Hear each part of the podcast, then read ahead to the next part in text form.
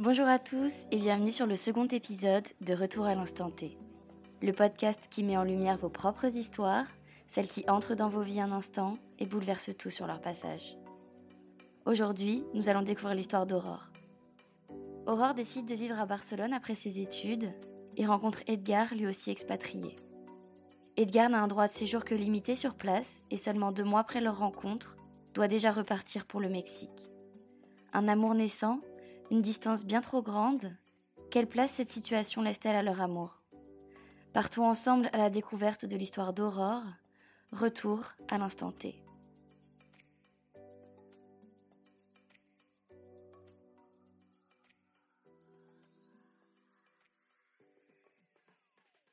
Alors, il y a à peu près six ans, euh, moi je vivais à Barcelone, je travaillais ici en agence de voyage j'avais euh, la vie expat tout à fait normale. J'avais des copains français, des copains étrangers ici. Euh, tout se passait euh, relativement normalement pour, pour tous les expatriés qui ont la chance de vivre à Barcelone.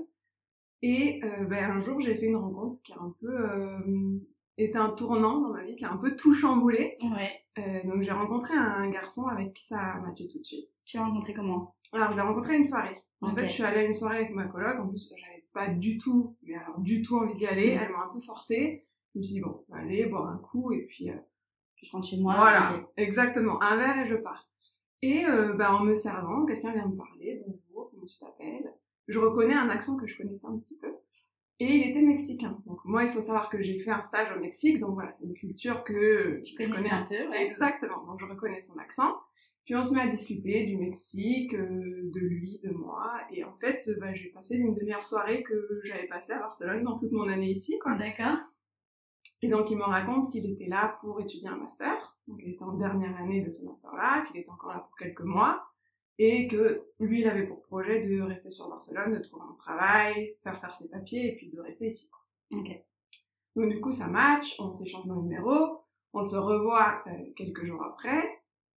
Juste tous les deux Oui, juste tous les deux, mais il se passe euh, rien de plus. On discute pendant des heures, on mange, on se balade. Fluide, euh, sympa. Ouais, exactement. Le, date un peu de rêve, quoi. Enfin, tout se passe bien. On a l'impression que ça fait dix ans qu'on se connaît. On a plein de points communs. Euh, très sympa. Franchement, très sympa.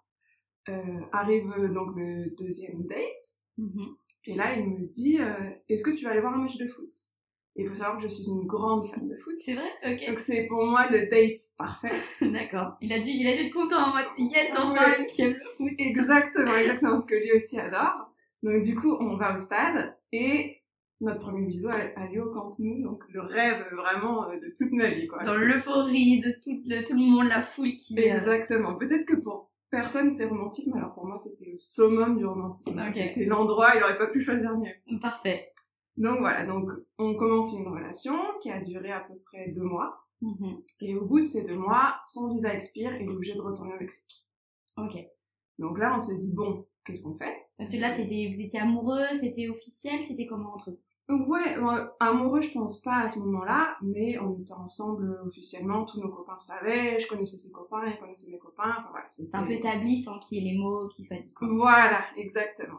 Et du coup, quand il repart, on se dit, bon, soit lui, il arrive à revenir à Barcelone, à faire des papiers dans les prochains mois, et on reste à distance le temps qu'il revienne. Ok.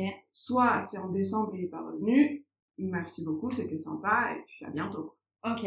Donc il part, il fait ses demandes de papiers qui n'aboutissent pas, et donc lui, il part en mai, ses demandes de papiers n'aboutissent pas, en août, il me dit, bon, je ne peux pas revenir.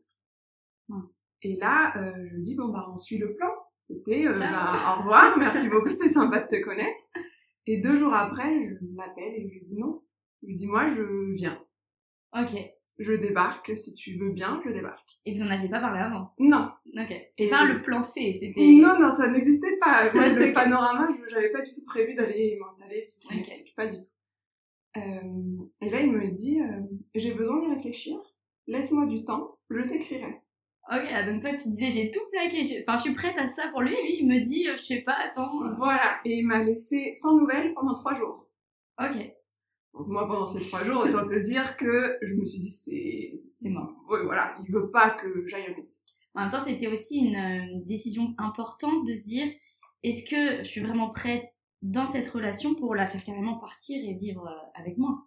Oui, exactement, parce que c'est pas un déménagement euh, de Barcelone à Madrid. Enfin, c'est, c'est changer de pays, changer de continent, euh, il y a un changement de culture énorme. Et encore plus loin du coup de ta famille, peut-être qui est en France. Voilà, exactement. Et du coup, vu que nous on s'était pas promis quelque chose de très sérieux non plus, ben c'était euh, là euh, le moment où tout allait devenir sérieux quoi. Ok, mais du coup, ouais, voilà, vous n'étiez pas amoureux, mais bon, c'était euh, en chemin quand même. Hein. Bah, moi, j'ai jamais eu de. Enfin, j'ai eu des relations avant lui, mais j'ai jamais été spécialement amoureuse. Et je sais pas, je, je sentais quelque chose de différent. Je pense que c'était l'amour, hein. Mais, euh, mais, je le savais pas encore à ce moment-là. Ok. Euh, donc, il disparaît pendant trois jours. Et au bout de trois jours, il m'appelle en me disant euh, Ok. Et je lui dis ah. Bon, bah, très bien. Je lui dis Par contre, moi, la seule règle pour que je vienne, c'est que je trouve un travail et qu'il me fasse euh, mes papiers pour pouvoir être légalement au Mexique. Il était hors de question que je parte sans rien. Et que tu galères toi une fois sur place et que... Voilà, exactement. Et puis bon, euh, partir illégalement au Mexique pendant quelques mois, c'est... Euh, le Mexique, ça n'a pas une très bonne image quand on connaît pas. Ouais. Donc c'était un peu risqué. Donc je commence à faire des recherches de travail j'avais tellement envie de partir que j'ai envoyé à tout. Hein. Mm. McDonald's, Burger King, j'ai envoyé mon CV de partout. Moi, je bossais donc en agence de voyage. Mais... Et tu parlais bien anglais et espagnol? Oui. Ok, donc c'était pas un frein la langue euh. Non, non, non, tout allait bien de ce côté-là. Bah, l'espagnol, ça faisait plus d'un an que je vivais à Barcelone, donc euh, non, non, pas de souci de ce côté-là. Mais voilà, j'ai retourné le Mexique, j'ai envoyé des mails de partout, et euh, j'ai eu une seule réponse. Ok. Euh, d'une agence de voyage qui me dit ok on peut faire un rendez-vous sur Skype. Agence de voyage en plus. Voilà, je me dis j'ai envoyé. C'est le euh, top en fait. Exactement, parce que j'ai vraiment envoyé mon CV partout et je me dis bon agence de voyage c'est mon truc, on y va. Donc vient le jour de l'entretien par Skype, je rencontre le directeur de la boîte qui me dit euh, quand j'ai reçu ton CV j'ai cru que c'était une blague. Alors, je dis pas. Pourquoi? Oui pourquoi?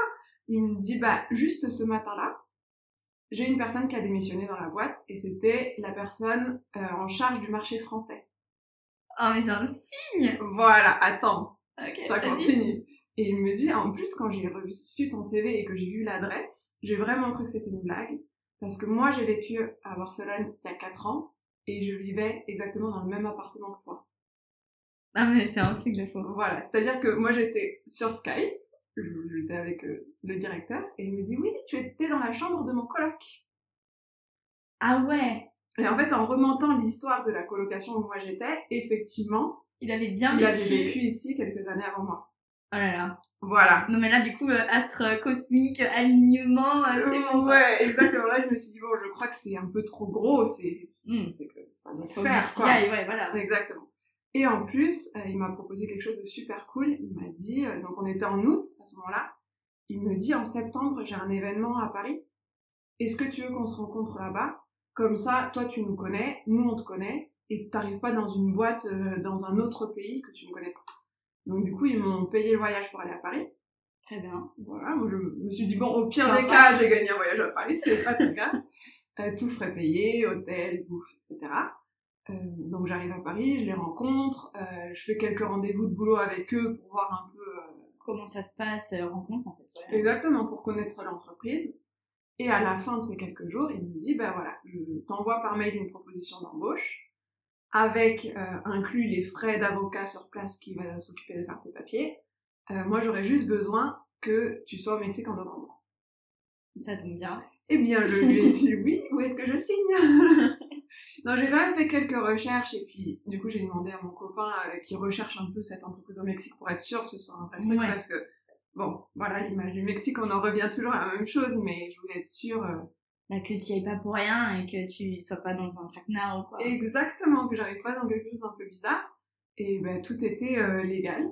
Parce que lui, il était parti toujours en mai. Oui. Donc là, ça a commencé quand même à faire 4-5 mois que vous n'étiez pas vus. Voilà, exactement. Sachant que avant, on s'était connus deux mois, quoi. Ah ouais Donc vous, étiez à un stade où vous aviez fait plus de relations à distance que de relations. Exactement. exactement Mais l'envie de partir était toujours présente. Oui, oui, parce que c'était pas seulement lui, c'était aussi l'aventure, c'était euh, aller vivre dans un pays où je me suis jamais imaginé vivre, parce que seul je l'aurais pas fait. Un coup de tête un peu ça. Oui, voilà. Mais j'avais 21 ans, c'était le moment où j'avais quoi. Il fallait, il fallait le faire. Ok. Donc je signe ma proposition d'embauche et je pars au Mexique euh, le 1er novembre 2015. D'accord date importante. On. Donc, je pars au Mexique 1er novembre 2015. J'emménage tout de suite avec ce garçon. D'accord. Donc, bon, les premiers, enfin, je me rappelle le premier petit déjeuner, il me lève et il me dit, euh, j'ai acheté de tout parce que je ne sais pas ce que tu prends au petit déjeuner. Oh, c'est trop mignon. Parce que, bon, on se connaissait pas, donc euh, il y avait des œufs, des céréales, du pain, du Nutella, enfin vraiment, il y avait... Euh, du salé au sucré, tout ce que tu voulais. Voilà, parce qu'il me dit, en fait, euh, ben, je, je sais pas. Alors, je lui dis, oui, effectivement, on ne se connaît pas beaucoup, c'était bizarre. Mais, euh, mais voilà, on a, on a emménagé tout de suite euh, Parce que lui, à ce moment-là, il vivait seul? Oui. En fait, quand lui a su que moi j'allais venir et que c'était sûr, il a cherché un appartement, il s'est installé tout seul, dans l'attente que j'arrive. Ok. Ouais, il avait, je tout était Ah meublé, tout était. Oui, donc il était aussi investi que toi. Ouais, ouais, ouais. T'as fait Ah. plus gros pas, mais. À partir du moment où il m'a dit oui, viens, euh, Il était prêt. D'accord. Ouais, ouais, il m'aidait pour tout ce dont j'avais besoin d'aide. Puis même avant que je parte, euh, mes parents ont voulu le rencontrer euh, par Ah Skype. oui. Ouais, bah oui, je comprends. Les parents, quand même, à un moment, ils Voilà. disent bon, t'as 21 ans, tu nous avais dit que tu partais un an à Barcelone, mais là, ça a changé tes plans. Voilà, et puis je pars vivre avec un garçon qu'ils ne connaissent pas, Mhm. dans un pays qui... Ouais. euh, voilà, on sait pas trop qui peut être ce garçon, enfin même moi je ne savais pas, sincèrement. Ouais. Euh, donc du coup, imagine la scène, moi avec mes parents qui ne parlent ni anglais ni espagnol, Ok. sur Skype, avec lui de l'autre côté qui ne parle pas un mot de français, Oh là là, ouais. voilà. Donc, Donc tu traduisais à tout le monde. je traduisais à tout le monde. Euh, Après, j'aurais pu traduire aussi, s'il y avait certaines réponses pas très bien, je pouvais traduire ce que je voulais, personne ne comprenait. Mais voilà, et puis on a passé euh, une demi-heure à peu près. Euh, ben, eux le regardaient, lui il les regardait, et puis on s'est dit, ben voilà, c'est lui. et, euh, et en raccrochant, ben, ma mère m'a dit, euh, oui, il a une bonne tête, ben vas-y, quoi. Euh, donc du coup, j'arrive au Mexique, je m'installe tout de suite avec lui. Les premières semaines ont été un peu compliquées parce que ben on se connaissait pas vraiment, on avait passé beaucoup de temps à distance, donc c'était un peu compliqué. Et puis euh, la routine s'installe et, et tout se met en place quoi. Ok. Et ça a duré euh, quatre ans. D'accord. Donc euh, on arrive, on se connaissait depuis deux mois et, euh, et on débarque à vivre ensemble, mais au final, euh, c'était encore mieux. Enfin, je sais. Euh, ouais, ça, ça, je te dis, les, les premières semaines ont été un petit peu compliquées parce que bah, quelques ajustements et puis commencer à vivre avec quelqu'un, même si tu le connais depuis 10 ans, c'est compliqué. Mais euh, une fois passé les premières semaines, premiers mois, tout roule. Tout roulait, ouais. Bon, et Et comme toi, tu si- t'es vite adapté là-bas. euh, Alors, oui et non. Au début, il y a toujours la phase de découverte où tout est génial. euh, je découvre beaucoup la gastronomie. Je voyage beaucoup de par mon boulot, donc je, co- je connais beaucoup d'endroits au Mexique. mhm. Puis voilà, on a un peu cette phase de euh, tout est beau, euh, tout est nouveau. J'apprends des nouvelles expressions, on m'apprend des insultes locales. Enfin, elle- Ouais. la même vie que quand t'arrives dans n'importe quel pays, ouais. exactement. Donc voilà, on m'apprend un peu de tout, je goûte énormément de plats, je voyage beaucoup. Et puis après arrive la phase de, ok, maintenant j'ai vu, mais bah, il y a des choses qui me manquent, être loin de sa famille c'est compliqué. En plus j'avais un neveu qui venait juste de naître. Que Donc, t'as pas euh, vu, ouais. voilà, que j'avais pas vu et que je savais pas quand j'allais pouvoir le voir. Euh, voilà, il y a quand même, euh, ouais, ça a été facile, oui et non. Après, j'ai j'ai la chance que sa famille m'a tout de suite adoptée. Ok. Tu t'es rencontré Donc, tout de suite? Oui, oui, oui. Mais du coup, euh, eux aussi voulaient savoir euh, avec qui son fils allait vivre. Donc, je les ai rencontrés ma première semaine et ça s'est très bien passé. Et vraiment, euh, après, quand lui appelait sa mère, en général, elle lui parlait beaucoup plus de moi que de lui comment il allait quoi. Donc, euh, donc oui, j'étais vraiment euh, très intégrée et je sentais que j'avais oui, je me suis sentie en famille tout de suite en fait. Ok, t'étais à ta place. Voilà, et puis au Mexique, ils sont très famille. Donc euh, j'ai retrouvé un peu ce, cette ambiance du dîner en famille le dimanche, des anniversaires, etc. Donc euh, non, ça a été un peu compliqué euh, à certains moments, mais en soi, j'ai eu beaucoup de chance Mm. parce qu'il y a eu beaucoup de choses qui m'ont aidée. Au travail aussi, l'entreprise, c'était une entreprise familiale. D'accord. Donc tout de suite, euh, il y avait le directeur et ses parents, donc pareil, retrouvée dans cette espèce de cocon. euh, Ouais, tu faisais aussi partie de leur famille à eux. voilà, ah, euh, un jour j'arrive, j'ai mal à la tête, la maman va me chercher des médicaments. Enfin vraiment, on était Ah euh, dans une ambiance familiale tout le temps, quoi. Et je pense que ça a beaucoup, beaucoup aidé.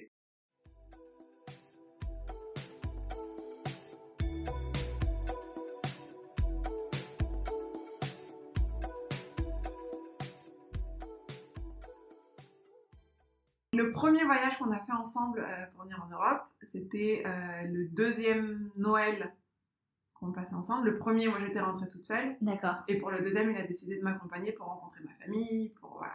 Et puis vivre un Noël en France, pour lui, c'était un peu. Euh, un rêve, quoi. Voilà, entre le vin et la nourriture, il était euh, aux anges. D'accord, c'est-à-dire que vous avez chacun vos trucs à apprendre de l'autre culture. Exactement, oui. Et du coup, euh, au moment où on a organisé le voyage, du coup, quelques mois d'avance, puisque il fallait acheter les billets quand même un petit peu à l'avance, il a eu un peu peur, je pense, de se retrouver tout seul dans ma famille. D'accord. Donc, euh, il m'a dit est-ce que, est que, ça te dérangerait si mon meilleur ami vient? Ok. Et l'excuse c'était que le meilleur ami n'était jamais allé en Europe. Et c'était son rêve aller aussi. Voilà, exactement. Et que du coup, on n'allait pas venir euh, en Europe juste pour passer Noël chez mes parents, puisque moi je viens d'un village tout petit euh, vers Saint-Étienne. voilà, c'est pas l'endroit le plus touristique au monde. Donc on en a profité pour. on est venu à Barcelone, on a fait Venise, avant on a fait chez mes parents, et on a fait Berlin. Ok.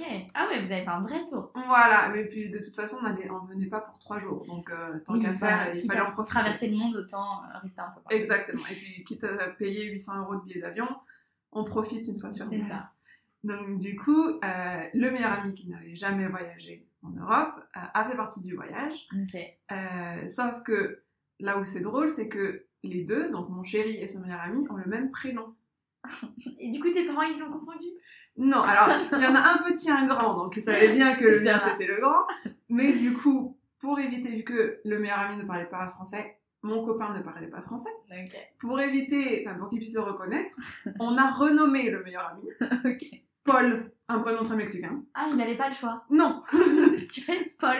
Mes sœurs ont dit, on va l'appeler Paul. Très bien. Mais le plus drôle, c'est qu'à chaque fois qu'on appelait Paul, il se reconnaissait. Vraiment, on a eu l'impression que c'était euh, son prénom d'origine.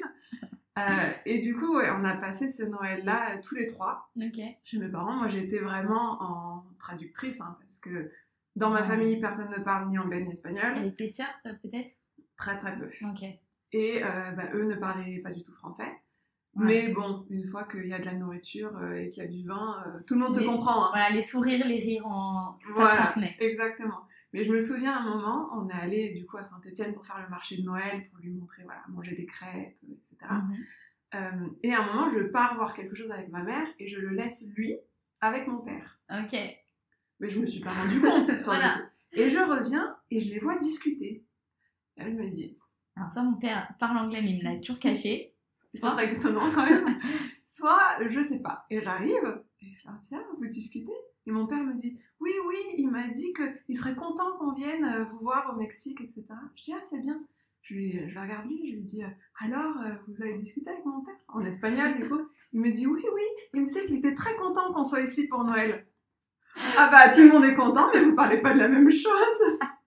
Quiproquo, personne ne se comprend. Mais ils étaient heureux tous les deux. Ok, tout c'est l'essentiel. C'était le fait qu'ils étaient contents et qu'ils avaient envie de se voir. Exactement, exactement. Ils n'ont pas compris la même histoire, mais bon. Quand je suis arrivée, tout le monde rigolait, donc. Euh, mais ils parlaient en quoi du coup?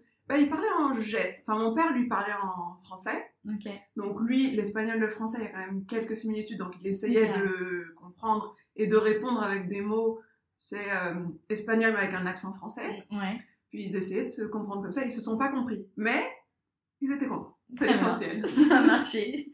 Ça a fini bien, c'est la boucle du voyage, tout le monde était Exactement, exactement. Et puis, euh, mais dans sa famille à lui, j'en entends encore parler de euh, oh, le Noël en France, toute la nourriture, ah oh, l'esprit de famille. Enfin, vraiment, il a, il a adoré cette expérience-là et il en a beaucoup parlé autour de lui.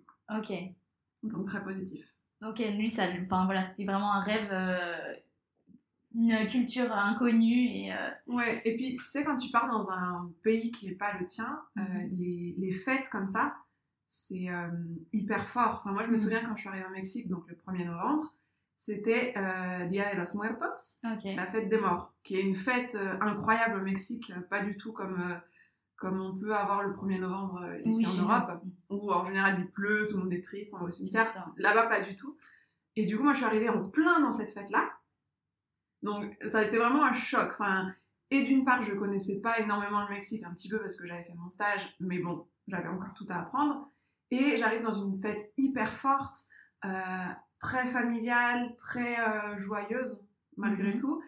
Et en fait, ça a été une expérience. Euh, j'avais encore le, décalage horaire, j'étais complètement dans un autre monde parce que bah, j'arrive dans un endroit où les fleurs, les bougies, les histoires, tout ce qu'on peut te raconter, enfin voilà, ça a été une expérience très forte. Super intense, ouais. et, plus que vivre la culture tous les jours, c'est ces, ces fêtes-là qui te font comprendre vraiment comment sont les gens. Enfin, par exemple, j'ai fait quelques enterrements au Mexique. Et alors, oui, tu as toujours des gens tristes, mais euh, tu sens qu'ils ont un autre rapport avec la mm. mort que ce qu'on a nous ici en, Europe et qu'en fait ils le voient comme un, un prolongement et c'est il faut fêter euh, oui et puis le jour de l'enterrement il faut célébrer la vie de cette personne et du coup ça te change toi aussi un peu ta façon de penser et, tu te dis ouais en fait ils ont peut-être pas tort quoi. C'est ça c'est notre façon de voir les choses et faut, faut plus te dire j'étais super heureux d'avoir partagé tous ces moments avec cette personne que nous on garde plutôt le c'est tellement triste et plus là quoi. Exactement, alors que là-bas c'est vraiment une fête et tu as le droit de rigoler dans, enfin, pendant le repas euh, post-enterrement et tu as le droit d'être joyeux et c'est pas euh, oui voilà, c'est pas euh, tout le monde doit être en train de pleurer et pas du tout. C'est justement ben, on célèbre et on parle des souvenirs avec cette personne et enfin, vraiment ils ont ils ont ce rapport qui est très différent. Et c'est vraiment dans ces moments-là généralement en famille, que tu apprends beaucoup de, de l'autre pays. Quoi. Mm.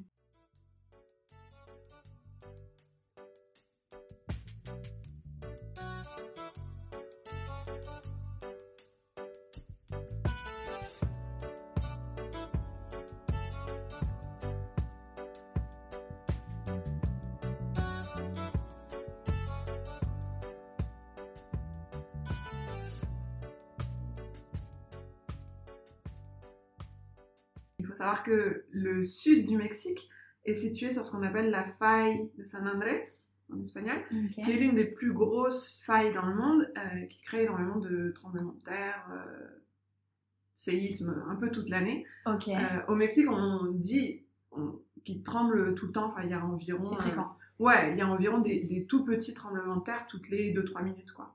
mais qu'on sent même pas. Mais qu'on sent pas, non, non, ça va être sur l'échelle de Richter, ça va être du 3.1, 2.6, enfin voilà, c'est des tout petits. Et pour refaire du coup l'échelle, ça va de... Ça va de 0 à 10. Ok.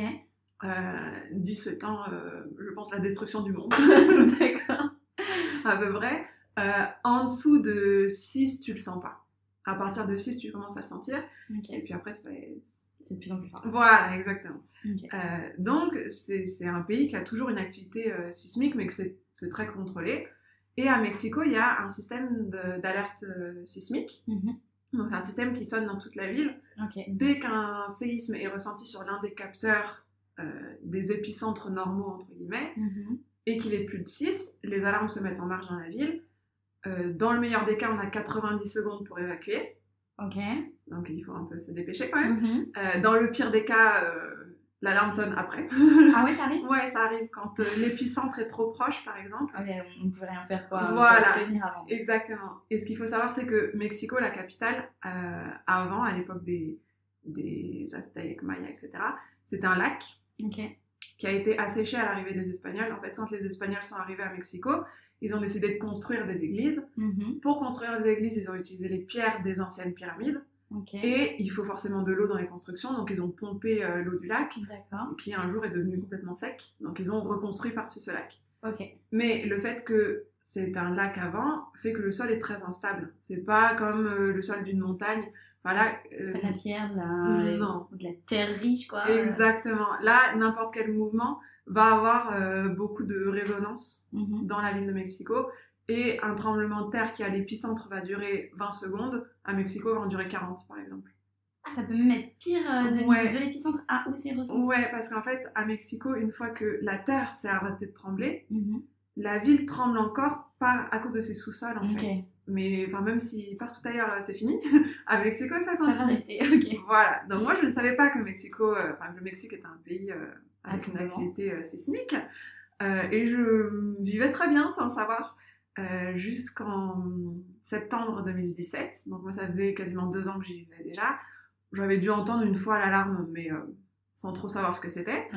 Euh, et il y a eu donc un premier tremblement de terre en septembre. C'était dans la nuit. C'était vers 1h, 2h, 3h du matin, enfin dans ces eaux-là, moi je dormais déjà. Ah, en plus, il faut l'entendre quoi, la, la sirène. Ah, ça sonne fort quand même. En général, ça. Plus si tu la connais, ça te réveille. Moi qui la connaissais pas, ça ne m'a pas réveillée. Euh, heureusement, ben, mon copain ne dormait pas, donc euh, lui il entend l'alarme. Mais depuis qu'il était petit, il avait jamais vécu de gros tremblements de terre, donc pour lui c'était euh, bon, on attend de voir quoi. ouais. Voilà, ça sonne, on attend de voir ce qui se passe. Sauf que ce jour-là, on a eu un tremblement de terre de 8.2. Ok. Donc euh, 8.2, ça secoue, ça secoue vraiment beaucoup. C'est à partir de, enfin moi par exemple ce jour-là, euh, j'avais du mal à rester debout sans tomber. C'était vraiment, euh, c'était vraiment fort. En plus je vivais au sixième étage, donc euh, j'avais rien qui aidait. Ouais. Ok. Donc une fois que ça a commencé à trembler, donc mon copain euh, panique un peu, me réveille. Moi j'étais dans les vapes et me dit. euh, Mets tes chaussures, on descend. Super.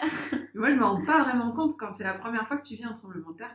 Je me rendais pas Mm. compte de ce qui est en train de se passer. Euh, mais bon, je vois sa tête un peu paniquée. Je me dis, je crois que je vais mettre mes Je chaussures. dépêcher quand même. Et puis voilà. Et puis là, il me dit, vite. Ah oui, vite, d'accord. On descend les six étages euh, en tremblement de terre, ce qu'il faut absolument pas faire parce Ah que. ouais? bah, parce que déjà, euh, les escaliers, c'est la partie la plus faible d'un bâtiment. D'accord. Ce qui veut dire que si euh, le bâtiment vient à s'écrouler, les escaliers, ça fait un accordéon. Ok. Donc t'es ça protégé par rien du tout et ça s'aplatit exactement sur toi. Et puis en plus, t'as des risques de chute. Enfin, là, on tenait à peine debout, quoi. Donc euh, descendre euh, six étages, c'était pas la meilleure Mais idée. du coup, il faut faire comment? Parce que si tu te dis qu'il faut évacuer, comment Ouais. on fait? Alors normalement, déjà, euh, t'évacues dès que t'entends l'alarme. Ok. Tu fais pas comme nous ce soir-là qui avons attendu de voir est-ce que ça va tomber ou pas. Euh, et la règle, c'est t'évacues euh, à partir du sixième étage en dessous. Si euh, tu vis à partir du septième étage, tu montes sur le toit. Et sinon, euh, bah, si t'es bloqué chez toi, par exemple, ou nous, dans ce cas-là, ça avait déjà commencé à trembler, euh, tu te mets dans l'espace de chez toi qui où ça craint le moins, où rien ne peut te tomber sur la tête, où t'es pas trop proche des fenêtres qui peuvent arriver à exploser. Enfin voilà, un endroit un peu... Ah ouais, il faut euh, vraiment savoir toutes les conditions pour avoir le bon endroit. Ouais, exactement. Je m'allonge dans ma baignoire, je bouge plus quoi. Voilà, mais normalement, quand tu vis au Mexique, euh, par l'école ou par ton boulot, tu as des formations toutes les, tous les ans qui t'expliquent déjà au travail où est-ce que tu dois te mettre, quels sont les murs les plus solides, etc. Voilà, on te fait toute une formation Ouais, parce que c'est fréquent quand même. parce que c'est fréquent. Après, des gros tremblements de terre comme celui-là, c'est pas si fréquent que ça, mais après, ça peut arriver à n'importe quel moment, quoi. On Mhm. est à l'abri de rien. Donc ce jour-là, on descend. Le temps qu'on descende, le tremblement s'était à peu près arrêté. Et euh, ben, bizarrement, il y a eu euh, très très peu de dégâts, en tout cas à Mexico. Donc euh, ben, après, on rentre. Lui- mon copain est architecte, donc il connaît un peu les, bâtiments. murs Donc, voilà, donc il est allé voir les colonnes, les murs porteurs. Il m'a dit c'est bon, on, on peut rentrer, dormir. On s'est pas endormi tout de suite, mis quelques heures. Par mais bon. peur qu'il y en a un autre qui arrive ou... Ouais, parce que tu as toujours des, des répliques. Après, il y a euh, le, le centre de sismologie, Ouais, je sais pas. de, de- bah, le centre sismique au Mexique qui, Ouais. euh, qui étudie tout ça et qui, selon le type de, de tremblement, t'annonce s'il va y avoir des- s'il peut y avoir des grosses répliques ou pas. Et là, ils nous ont dit, normalement, il ne devrait pas y avoir de répliques plus hautes que 5. Donc, euh, soyez On tranquilles, tout sonnera va même bien. pas l'alarme, euh. Voilà. Donc tout va bien, la peur passe, et au Mexique, il y a une expression qui dit, euh, tu sais, ici on peut dire parfois, je sais pas, si t'as un gros coup de peur, bois un coup d'eau, ça va aller mieux. Au Mexique, c'est mange un bout de pain. Donc on est tous rentrés chez nous manger du pain. Bon, moi, je sais pas si ça a marché sur euh, la panique, mais bon, on est allé se coucher, et puis, euh, puis tout va bien. Donc une semaine après, euh, vient le jour commémoratif d'un des plus gros tremblements de terre de l'histoire récente du Mexique, le 19 septembre. Donc ce qui se passe ce jour-là, il y a eu en fait un énorme tremblement de terre en 1985, et c'est à partir de ce jour-là où ils ont commencé à installer les, les alarmes, et à construire aussi les bâtiments euh, en pensant qu'il pouvait y avoir de gros tremblements de terre, parce que ça a été un tremblement de terre qui a fait plus de 10 000 morts, euh, rien qu'à la ville de Mexico. Enfin, vraiment, ça a été euh, les une plus catastrophe. catastrophes naturelles. euh, Voilà. Et en fait, ce qui se passe chaque année, c'est que le 19 septembre à 11h, il y a une simulation. Donc, les Ah. alarmes sonnent en disant c'est la simulation, mais c'est justement pour se rappeler que au Mexique, il peut y avoir des tremblements de terre, Mhm. et puis se rappeler de ce jour-là, et refaire toutes les consignes de sécurité. Donc, on sort, on se met à l'abri, etc. Euh, qui va avec qui, qui va où si tu es au travail, ou si tu es chez toi, comment tu descends, ou si tu montes. Enfin, voilà, c'est vraiment le test. Euh, juste le test toutes les années obligatoire que tout le monde fait, puis comme ça on se rappelle de ce jour euh, si important. Ok. Donc arrive le 19 septembre 2017, on fait euh, la simulation, tout se passe très bien. Je me rappelle avoir dit à mon chef de l'époque, Je me disais, qu'est-ce qui se passe si pile au moment où il y a un tremblement de terre, personne ne va le croire? Tout le monde va croire que c'est la simulation. Coïncidence numéro 3. Voilà. Donc je me dis, ah non, mais t'imagines la probabilité que ça se passe? Jamais ça se passe. On remonte au, travail, au bureau, on se met à travailler. Et là, d'un coup, je, je, sens quelque chose et je regarde en face de moi ma collègue et je la vois bouger. Et je me dis, mais qu'est-ce qu'elle fait? Et en fait, je mets une demi-seconde à me rendre compte que ça tremble. Ok. Euh, donc ça a commencé à trembler fort, assez fort. Donc on est tous descendus parce que même si on te dit si ça commence à trembler, il faut rester dedans. Non, non. Si tu as la chance de pouvoir sortir, tu sors. Donc on sort tous en panique. Ça, c'était juste après le test. Ouais, il était à peu près 13h. Et le test était à... À 11h. Ok, donc c'est bien, vous aviez répété euh, deux heures avant. Voilà, sauf que bon, on suivait pas du tout les règles. Parce que normalement, vraiment, la règle, c'est si ça a déjà commencé à trembler, tu, restes pas. où tu es. Enfin, tu te mets à l'abri des choses qui Mm. peuvent te tomber dessus, mais tu descends pas. Nous, on est quand même tous descendus. On était au premier étage, donc euh, ça va. Ça va. Euh, donc on descend tous. Et pendant qu'on était dans les escaliers, l'alarme commence à sonner. C'est pour te dire qu'elle sonne pas toujours avant. Là, par exemple, elle a sonné après parce que l'épicentre était très proche. Euh, et on attend en bas et il y a eu euh, un peu plus d'une minute de tremblement.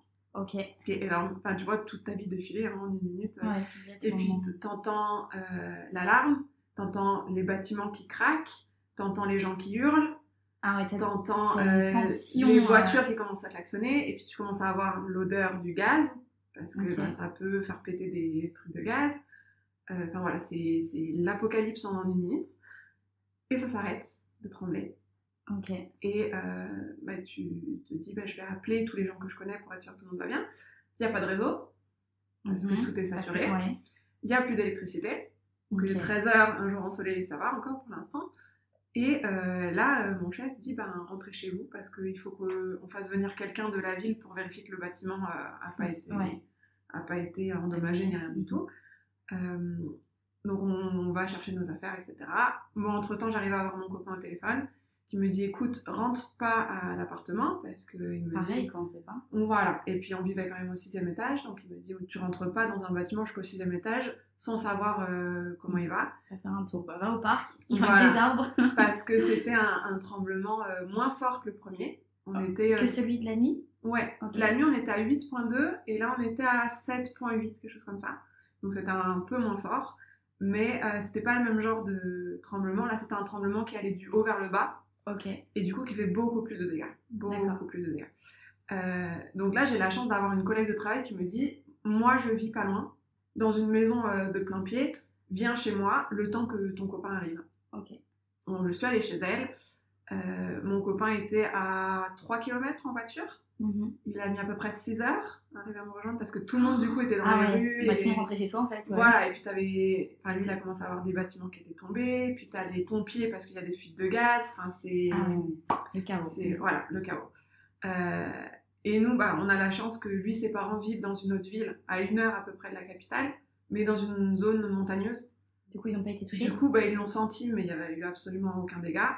Donc on est passé à l'appartement d'abord, euh, voir si on pouvait rester chez nous. Mhm. Euh, on n'a pas eu le droit de rentrer dans le bâtiment parce que les colonnes ont été touchées, Ok. les colonnes principales. Donc on est allé dormir chez ses parents. Et euh, moi, le lendemain, j'allais en France. C'était prévu depuis des mois, j'allais à un événement en France. Donc je suis partie. Sans vêtements. ouais. Sans tes C'est- affaires. J'avais la chance d'avoir à peu près préparé ma valise avant. Mais du coup, tu avais le droit d'aller d'aller chercher? Ben, lui est allé la chercher parce qu'il m'a dit euh, je veux pas que tu restes. J'ai peur qu'il y ait des répliques. Donc pars en France. Ok, ça Euh, voilà. Donc lui il a regardé un peu les colonnes. Il a dit bon, je monte en courant et je vais chercher ta valise et ton passeport. Donc il est allé chercher mes affaires et euh, je suis repartie en France euh, le lendemain. Euh, et là encore une coïncidence. J'arrive à mon événement qui était dans un au salon des exposants à Paris. Euh, je sais pas exactement comment ça s'appelle, mais voilà, Ouais. dans, le, dans le gros truc euh, des expositions à Paris. Euh, le salon commence. Donc j'étais pour le salon du tourisme, le salon commence, tout va bien. Et au bout de deux heures, Mhm. l'alarme sonne pour demander d'évacuer les lieux. D'accord, donc toi, tu en as un gros sur la patate. Euh, Moi hein. j'avais un peu un trauma des alarmes. Donc l'alarme sonne déjà. Tout le stand du Mexique, on était en panique. Enfin, les autres, Ah ils oui. prenaient leurs ordinateurs tranquilles, ils commençaient à sortir. À nous, euh, au bout de trois minutes, il n'y avait plus personne sur le stand du Mexique. Tout le monde était dehors. Euh, mais voilà, encore une petite euh, coïncidence, sachant que ce salon, j'y suis allée pendant 4 ans Et il n'y a jamais eu d'alarme. ce jour-ci Mais ce jour-ci, on a essayé de mettre une alarme. Et c'était... Mais qu'est-ce qui s'était passé finalement euh, Non, c'était une mauvaise manipulation. Ah oui. Voilà. Quelqu'un qui avait appuyé sur un bouton qu'il fallait pas, quoi. D'accord. Mais, euh, mais voilà, ça a été, ça a été l'un des plus gros tremblements de terre au Mexique. 32 ans jour pour jour avant, après le... Ah ouais, jour pour jour, c'est fou. Ouais. Alors cette fois-là, il y a eu, on a eu la chance, entre guillemets, que bah, les bâtiments sont beaucoup mieux construits à Mhm. l'heure d'aujourd'hui. Euh, donc il y a eu beaucoup moins de morts que la première fois. Mais dans tous les cas, c'est une expérience un peu, euh, Ouais, un peu compliquée. Ouais. ouais. Ouais, il y a quand même eu des morts. Et... Oui, il y a eu presque 400 morts. Ok. Rien que sur Mexico, après, voilà, dans, les, dans certains villages, ils sont toujours plus touchés, proches de l'épicentre. Parce qu'en plus, tu as certains villages au Mexique où les gens ont construit eux-mêmes leurs maisons, donc elles sont pas forcément normes, Ouais. etc.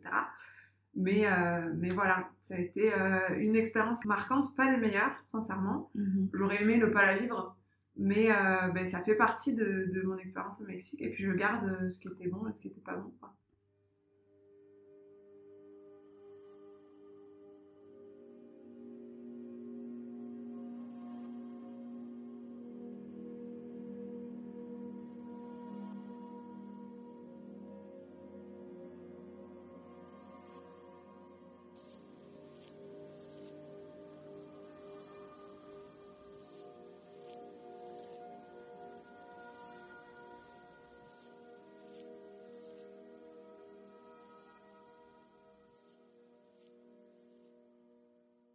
Et du coup, à aucun moment tu t'es dit euh, est-ce que, euh, que j'ai bien fait de venir ici? Est-ce que je devrais pas rentrer? Ou, euh, Non, parce que je pense que ça a été tellement euh, fort ce que j'ai vécu là-bas que j'ai non, je me suis jamais vraiment posé cette question de est-ce que j'ai bien fait? Je l'avais fait de toute façon, donc donc, on, la- pas refaire le passé quoi. exactement.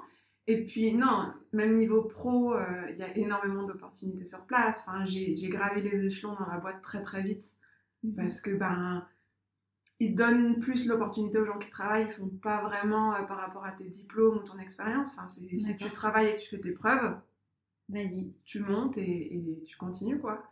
Donc, euh, donc non, déjà de ce côté-là, euh, niveau pro, ça a été un gros plus. Et puis je voyageais euh, beaucoup plus que j'ai jamais voyagé ici. j'ai énormément voyagé dans le pays, j'ai voyagé en Amérique latine, j'avais aussi des fois des événements en Europe, ce qui me permettait de pouvoir revenir gratuitement, entre guillemets. C'est parfait. Ouais, tu dis un Voilà. coucou à tout le monde. Exactement, j'en profitais, je prenais quelques jours de plus euh, après l'événement, et puis comme ça je payais pas le gros vol, quoi. Ah ouais, c'est pas mal. Ça c'était un, un gros plus. Et non, à aucun moment je me suis dit, euh, Oh, qu'est-ce que je fais ici? Euh, Il y a eu un, un jour, au bout, de, au bout de trois ans et demi à peu près, où j'ai senti que c'était la fin. J'ai senti que si je restais plus longtemps, ça allait euh, devenir un regret de qu'est-ce que je fais ici et pourquoi je suis là. Et C'était un ras-le-bol du Mexique en fait. ouais, c'était un. Je pense que c'était ok. La culture est hyper chouette. euh, le Mexique, c'est un pays que, enfin, j'aurais toujours dans mon cœur, etc. Mais j'avais un besoin de retourner à ma culture ou à quelque chose qui s'en rapproche un peu. J'avais besoin d'être plus proche de ma famille. Euh, ouais, j'avais besoin de, de vivre un peu différemment parce que, bon, le Mexique, effectivement, c'est un pays qui n'a pas toujours une très belle image, mais il y a aussi certains problèmes de sécurité, etc. Et j'avais euh, dans ma tête cette envie de me dire, oh là, je rêve de sortir en boîte, alors c'est raté pour le coup, mais Ouais. je rêve de sortir en boîte et de rentrer à 3h du matin toute seule. Chose Alors que impossible au Mexique. impossible. Ah, ok. En tout cas, à Mexico, tu rentres pas euh, à pied après 21h30, 22h, tu rentres pas à pied toute seule en étant une femme. D'accord. T'étais toujours euh, accompagnée même d'une autre fille ou même entre filles c'est compliqué À pied, non. Ok. À pied, il y avait qu'avec mon copain que je pouvais rentrer à pied, même si j'étais proche. Après, voilà, en prenant un taxi, un Uber, euh, même toute seule, ça allait. Mais ouais, j'avais cette envie Mhm. de, de retour un peu à cette liberté qui me manquait au Mexique. Alors Ok. effectivement, j'avais d'autres points que j'ai pas forcément ici en Europe. Mais voilà, je sentais que j'a- j'allais arriver à ce moment, tu sais, où je pouvais, dans un excès de colère un jour euh, quelque chose m'avait saoulé, dire à mon copain, c'est de ta faute si je suis là. Ah ouais, ok. Et en fait, je voulais pas arriver à ce moment-là parce que ça a été mon choix. En plus, lui ne m'a Oui. jamais rien demandé, hein, vraiment, c'est sorti de moi. Donc, je me suis dit, il faut partir avant, avant d'un jour euh, lui dire quelque chose que tu peux regretter parce que voilà, Ok. c'est pas de sa faute et puis je l'en voulais pas. Et puis, c'était une expérience hyper chouette à vivre. Et votre relation à ce moment elle, elle se passait toujours euh, aussi bien Ouais, ouais. En fait, c'était euh, le gros point positif d'être là-bas, mais tout le reste positif pour mon épanouissement personnel n'était plus là-bas. Ok. Donc j'ai pris la décision de partir. Je l'ai pris ouais, au bout de trois ans et demi à peu près, parce que pour le boulot, je pouvais pas partir du jour au lendemain. Donc euh, je suis restée après avoir pris ma décision environ six mois, le temps de, de tout arranger. Et je suis partie du Mexique le 1er novembre 2019. Je- Quatre ans jour pour jour avant Ok. mon arrivée. Donc euh, vraiment 4 ans pile poil. euh, Ouais, jour pour jour, c'était. euh, alors, c'est une date en plus que moi, j'ai pas choisie parce que je suis revenue pour venir à un événement pour le travail ici. Et ils m'ont dit, bah, comme ça, ça te limitera les frais. Tu fais ce dernier événement et puis après, tu restes là-bas. Donc, c'est eux qui m'ont pris mon billet d'avion. D'accord. Donc, moi, j'étais pas au courant de la date et quand j'ai Ah vu, je oui. me suis dit, Et bon, bah, on y va, tu peux partir, bah, tu pars ce jour-là. Exactement, parce que du coup, l'événement était, par exemple, du, je crois que c'était 3 novembre, quelque chose comme ça. Donc, il fallait que j'arrive euh, Ok. un petit peu avant. Et oui, bah, je me suis dit, bah, comme quoi, euh, la boucle est bouclée. Enfin, c'est. Il y a beaucoup de coïncidences en tout cas. Ouais, un petit peu dans cette histoire. ouais.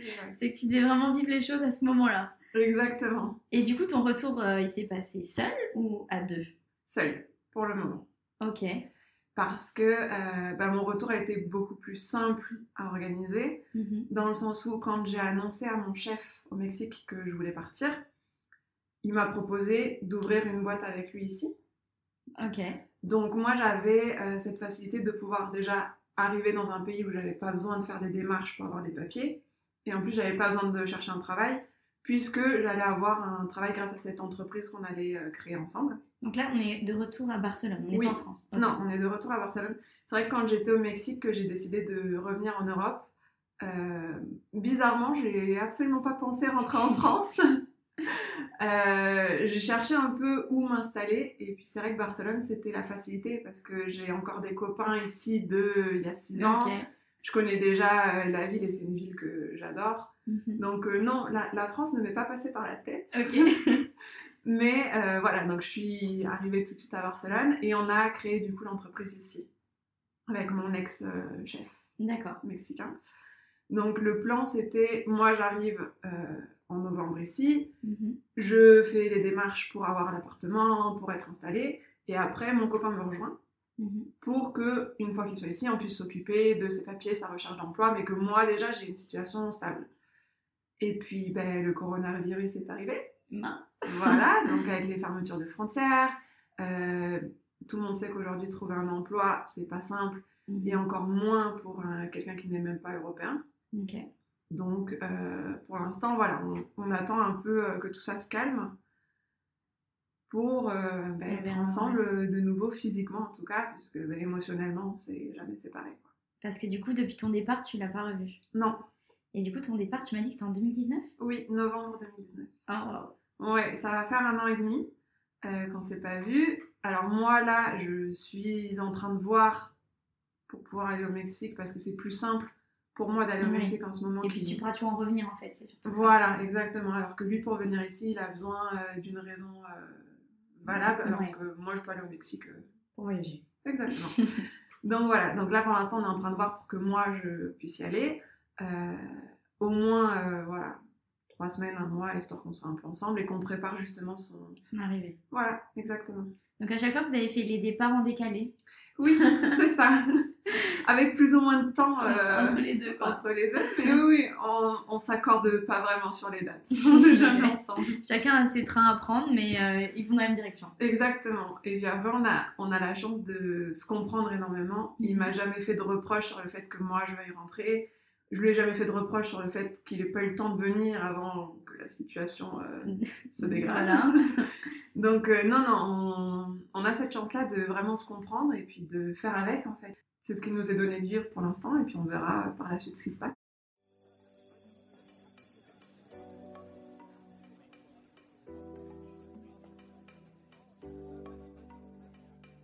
Merci à vous d'avoir écouté ce second épisode de Retour à l'instant T.